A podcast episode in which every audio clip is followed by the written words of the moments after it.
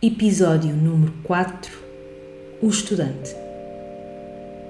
Listas de leitura, revistas, cursos online, webinars, podcasts, e-books, livros físicos, estudos de caso, artigos, estatísticas, plataformas de informação, webinars, Google Analytics, questionários.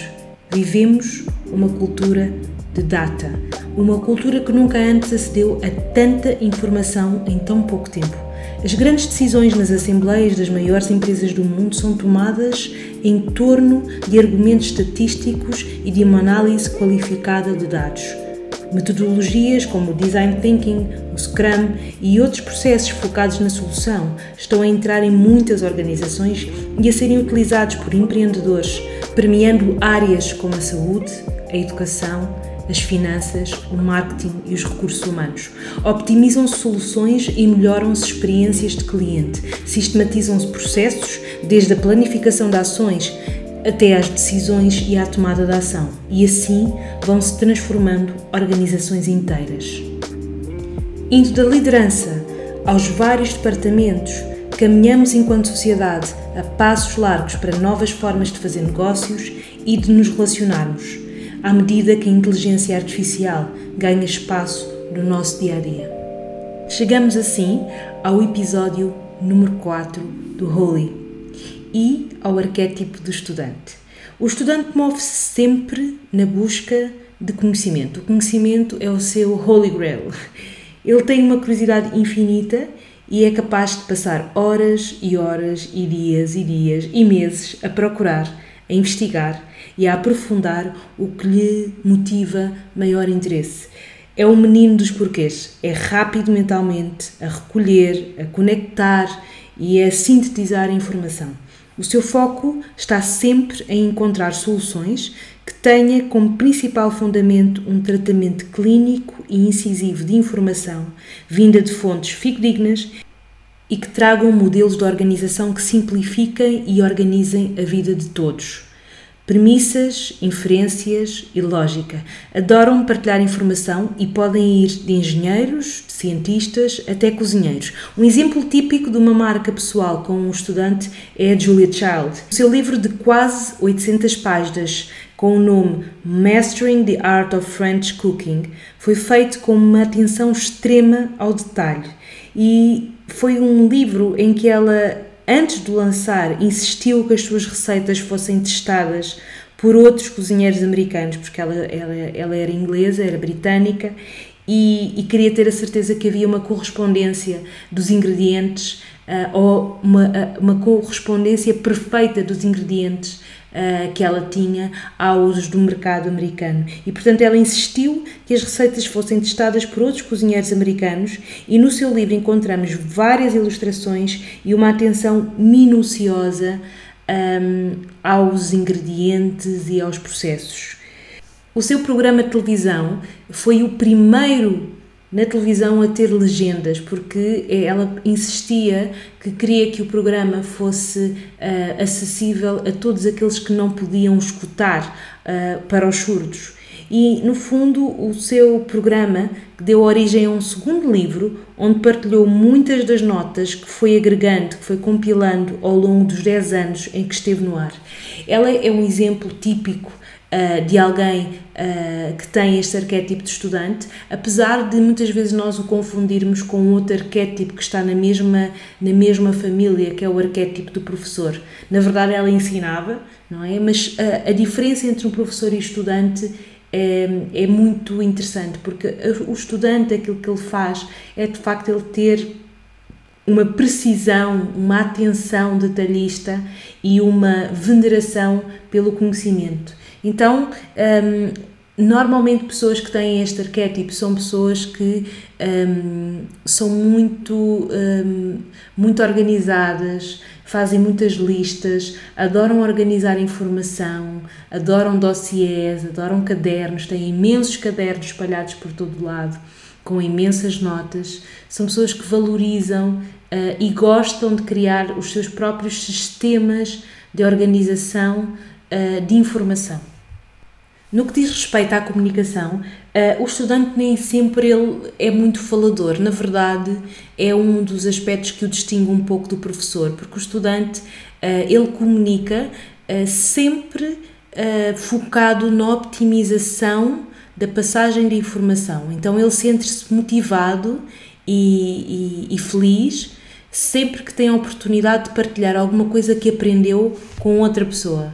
Então é aquela pessoa que envia uma mensagem ou que é capaz de dizer, enviar um WhatsApp, olha só o que eu vi hoje, olha o que eu aprendi, e às vezes a outra pessoa nem está propriamente muito ligada àquele, àquele contexto ou àquele conceito, Uh, mas uh, há um prazer imenso na partilha de conhecimento. Então a comunicação é muito mediada por, esta, por, este, por este canal de passagem de conhecimento, que é uma passagem não vertical, mas é uma partilha quase de igual para igual. Então ele, uh, isso não significa que ele fale muito, na verdade. Muitos destes, de, destas pessoas que têm este arquétipo, o que acabam por fazer é tornarem-se muito precisos na forma um, ehm, como comunicam, porque mais do que, um, ehm, do, do, que uh, o gosto pessoal pela partilha, o objetivo está sempre focado na, no, na passagem precisa de informação ao outro. Então, quanto mais clara, mais sintética, mais organizada for a comunicação, melhor uh, é para estas, para estas pessoas. Então, isto diz-nos de facto que um, a utilização de, de, de informação e a passagem de informação de uma forma clara é uma tendência cada vez maior no mundo em que nós vivemos. E esta, este foco na clareza e na organização de conteúdo é algo uh, a que nós temos que ter cada vez maior atenção. Então, quando comunicamos, por exemplo, com alguém que está neste contexto e que tem esta necessidade, temos que perceber que uh, se queremos que a nossa comunicação seja eficaz e que a nossa mensagem passe, temos que de alguma forma respeitar e considerar esta necessidade uh, que este tipo de pessoas têm de ter informação, de ter uma fundamentação mais, ehm, mais técnica e mais precisa da informação uh, ou do argumento que estamos a passar. Os estudantes são uma espécie de eh, arqueólogos do conhecimento, então eles escavam, escavam, escavam, escavam e não terminam sem, sem que sintam uma, uma, uma certeza de completude, de realização na sua busca. Então, quando começam uma investigação, eles sentem que têm que levar até ao fim. E este levar até ao fim é, no fundo, uh, uma resposta, por um lado, ao seu sentido de curiosidade, mas por outro, a esta necessidade de uh, perceber como é que as coisas realmente funcionam, como é que elas realmente são feitas, como é que realmente se processam. E, portanto, a sua investigação tem como sol fértil a capacidade extrema de colocar boas perguntas. Então, um bom estudante é aquele que sabe colocar as perguntas certas, que não perde tempo com as perguntas erradas. E isto dá-nos uma pista também do que é que nos é pedido neste momento.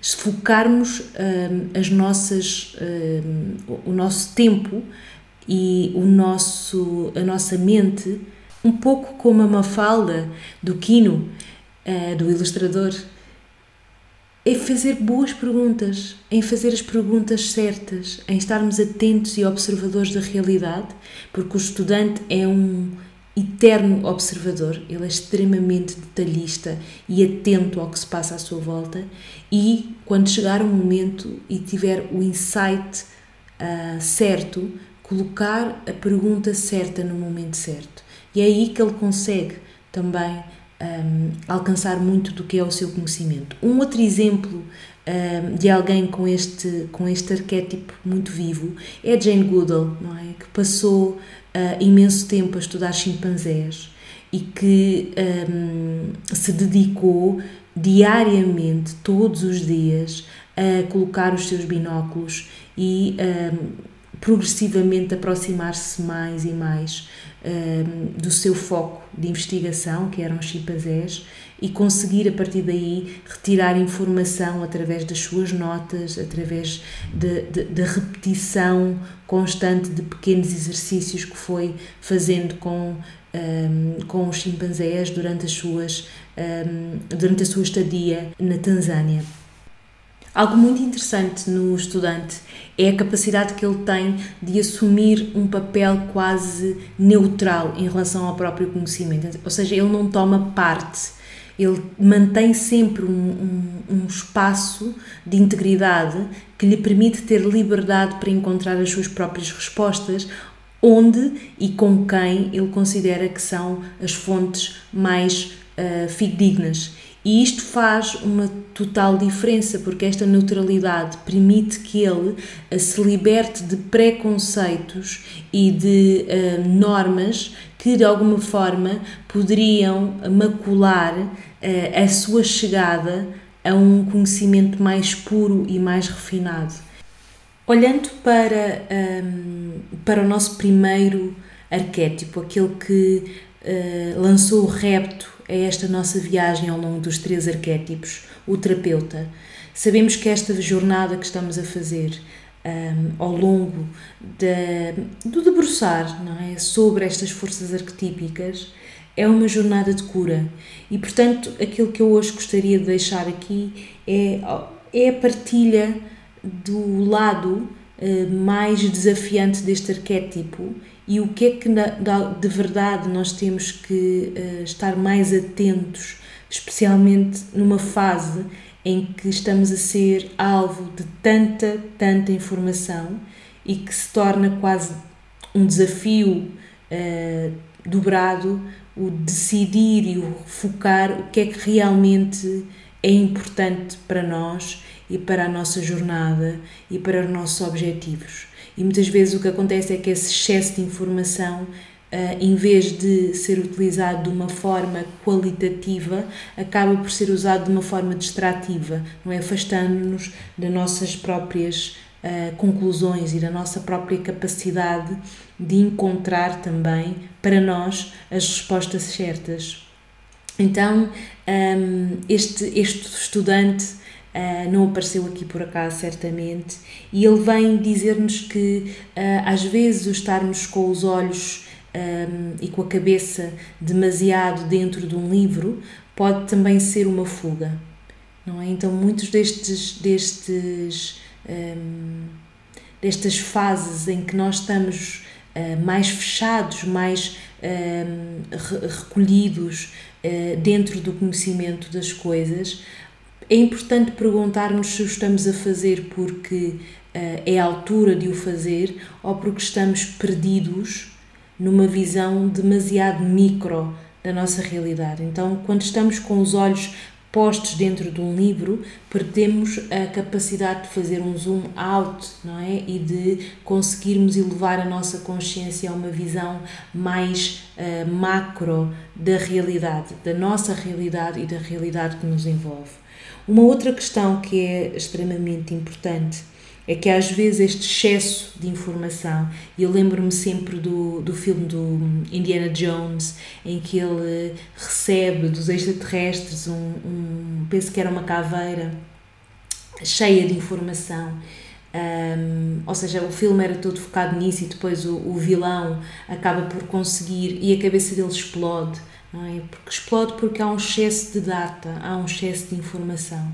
E, e numa época em que nós valorizamos tanta, tanta informação, vale a pena perguntar até que ponto é que ela não é excessiva, até que, até que ponto é que as nossas estruturas mentais e psicológicas suportam tanta informação, até que ponto é que não devemos de alguma forma, ou devemos de alguma forma, um, resgatar a capacidade de, de, de sintetizar e de filtrar essa informação, mais uma vez tendo em conta aquilo que são as nossas necessidades. Outra questão muito interessante que aparece neste arquétipo, quando ele está numa, numa posição mais desarmoniosa, é, hum, é a utilização desta, desta observação, desta, desta posição quase não participativa da própria realidade, como uma forma de eu me, de eu me afastar do contacto e da relação com o outro. Todos nós temos hum, imagens ou, ou, ou, na memória daquela pessoa que era considerada o geek, não é? O nerd uh, na, nossa, na nossa sala, nas nossas escolas, nas nossas aulas, nos nossos tempos de adolescência. E normalmente eram pessoas que tinham de facto algum desafio uh, na sua uh, interação com o outro. Não é? Então, de alguma forma, utilizavam muitas vezes os livros e o conhecimento como uma fuga, como uma como um afastamento uh, dos seus próprios sentimentos, das suas próprias emoções. Então, o conhecimento, muitas vezes, quando estamos em desequilíbrio e quando estamos constantemente à procura de mais coisas, de saber mais coisas, de saber mais coisas, muitas das vezes pode uh, refletir uma, uma inadequação ou um, um afastamento daquilo que realmente estamos a sentir no momento. Então, o conhecimento é utilizado muitas vezes como fuga. No meu trabalho, uh, recebo uh, e tenho recebido ao longo dos anos muitas pessoas, e, especialmente mulheres, que, um, ehm, porque não querem, na verdade, porque não se sentem prontas, porque sentem que não são ainda um, ehm, o suficiente, que não sabem ainda o suficiente para se comunicarem, acabam muita, muitas vezes por se, se esconderem em formações contínuas, em certificações, em livros que continuam a comprar e quanto mais fazem, quanto mais cursos fazem, quanto mais certificações tiram, quanto mais livros leem, mais se sentem inadequadas e insuficientes. Então, isto é uma sombra deste arquétipo. É importante usar o conhecimento para nos empoderarmos e não para nos desempoderarmos. Isto leva-nos para um outro ponto que é super importante. Como comecei por partilhar convosco, nós vivemos numa época em que a data, a informação e até a inteligência artificial estão a ganhar cada vez mais espaço. E o que acontece é quando nós estamos a comunicar de um ponto de vista um, factual, documental e 100% focado uh, na informação, se não conseguirmos equilibrar essa uh, passagem de informação com a conexão emocional, metade da informação não chega ao outro. Então, é as emoções, é a nossa capacidade de nos conectarmos através do coração que nos diferencia de um robô. É no aprender em equilibrar o conhecimento com a emoção que está a verdadeira sabedoria, que está o verdadeiro valor do conhecimento. Lia há algum tempo, algumas semanas, um artigo uh, na HBR, na Harvard uh, Publications, em que um, uh, eh, se partilhava o facto de muitas empresas, muitas organizações estarem a apurar a sua cultura organizacional muito focada na questão da data, muito focada na questão da informação. E isso uh, é fundamental, é importante e é, e é o caminho. Ao mesmo tempo, uh, lia uma crítica ou lia uma, uma, uma, uma nota de que era importante que os líderes destas organizações não voltassem atrás e tomassem decisões apenas baseadas no instinto. Ao mesmo tempo que isto faz todo sentido, eu acho que é importante percebermos uh, com este estudante que é impossível nós uh, basearmos a nossa ação e a nossa aprendizagem apenas na recolha e na sintetização de informação. Então, é como se nos fosse pedido para, neste momento, sermos capazes de sincronizar a forma como um, apreendemos, percepcionamos, uh, colecionamos, selecionamos e filtramos uh, informação uh, seja usando o hemisfério esquerdo, seja usando o hemisfério direito. Então, trazer os dois hemisférios mais uma vez para essa capacidade de apreensão, de organização e de entrega de informação. Se ficamos apenas num dos extremos ou em uh, decisões excessivamente instintivas ou em decisões baseadas em informação, um, perdemos muito daquilo que muito daquilo que a realidade tem para nos mostrar. Quando isto acontece, quando não conseguimos criar um verdadeiro equilíbrio entre os nossos dois hemisférios, muitas das vezes ficamos demasiado presos ao valor da informação pela informação e tornamos a nossa comunicação mais arrogante, mais. Um, mais dura, mais crítica, mais com um toque de superioridade intelectual. E quando estamos nesta posição, a verdade é que não conseguimos chegar ao outro e, portanto, o outro, independentemente da imensa qualidade daquilo que nós temos para entregar, o outro não vai absorver. É como se criasse um escudo uh, e não uh, e se recusasse a ouvir, seja o que for, que tu possas estar a dizer. O estudante convida-nos a disponibilizarmos a uma experiência holística de um, integração, de recolha de conhecimento. Então, a criarmos experiências em que nós possamos uh, aceder à informação uh, simultaneamente de um modo intuitivo, e aqui, quando digo intuitivo, digo através de outros canais que provavelmente não os mentais, portanto, o corpo, através do corpo, através das emoções, através das sensações, através da experiência, estarmos atentos à subtileza na forma como essa informação nos chega e como é que ela ressoa no nosso corpo nas suas várias dimensões. E ao mesmo tempo que ganhamos essa sensibilidade, aí sim conseguirmos traduzir essa informação uh, de um ponto de vista claro, sintético, conciso e minucioso, uh, utilizando as nossas estruturas e os nossos recursos mentais. Uma outra questão uh, que também pode aqui aparecer é que normalmente o estudante ele nunca se sente preparado, ele nunca se sente que sabe o suficiente. Então, pessoas que conheço, clientes que têm este arquétipo, uh, têm algumas fixações mentais que os impedem de avançar, porque nunca se sentem preparados para avançar. Então a questão aqui é até que ponto é que tu precisas de saber tudo para que dês o primeiro passo?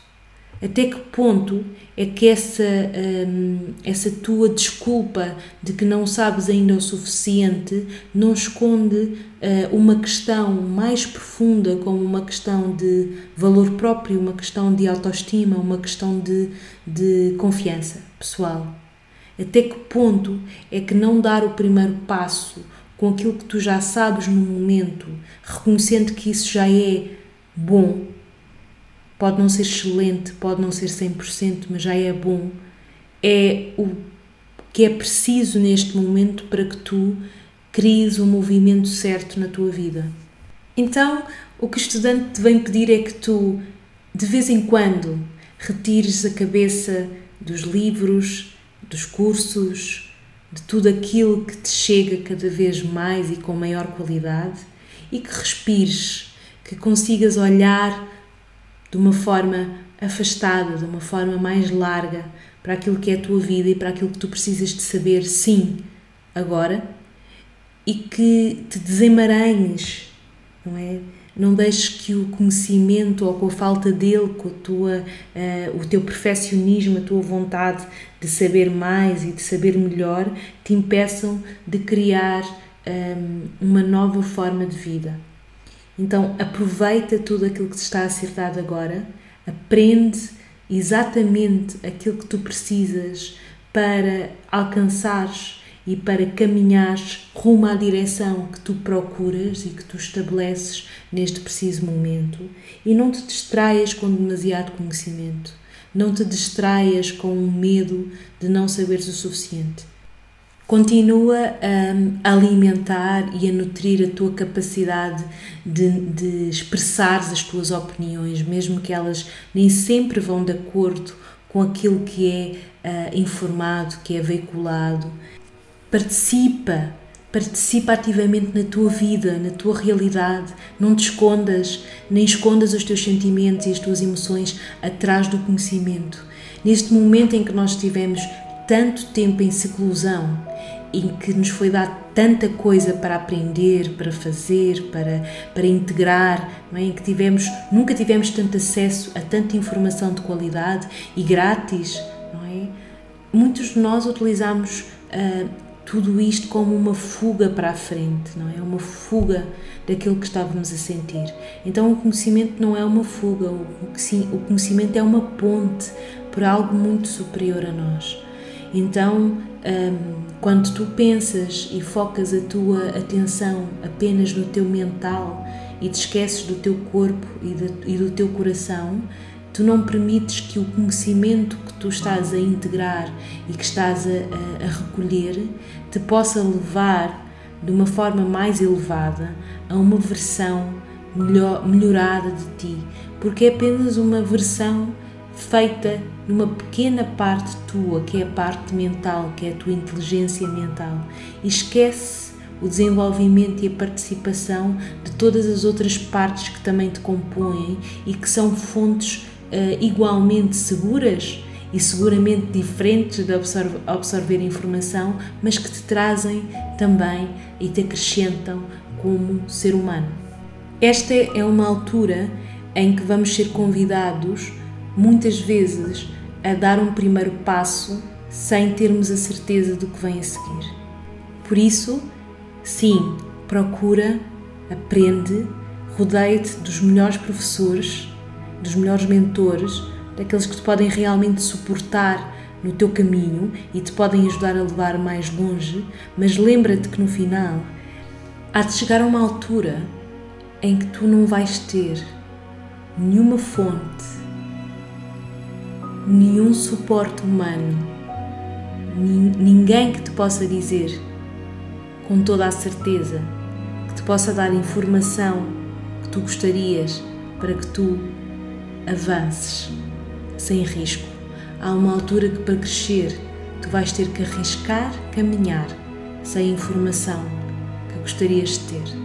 E nesse momento é um momento em que tu trocas a informação pela fé e todos nós vamos passar por isso. Então, começa a treinar esse equilíbrio entre o conhecimento e a fé para que no momento certo, no momento em que fores convidado ou convidada para dares o primeiro passo, não percas a oportunidade por causa do medo ou por causa da incerteza.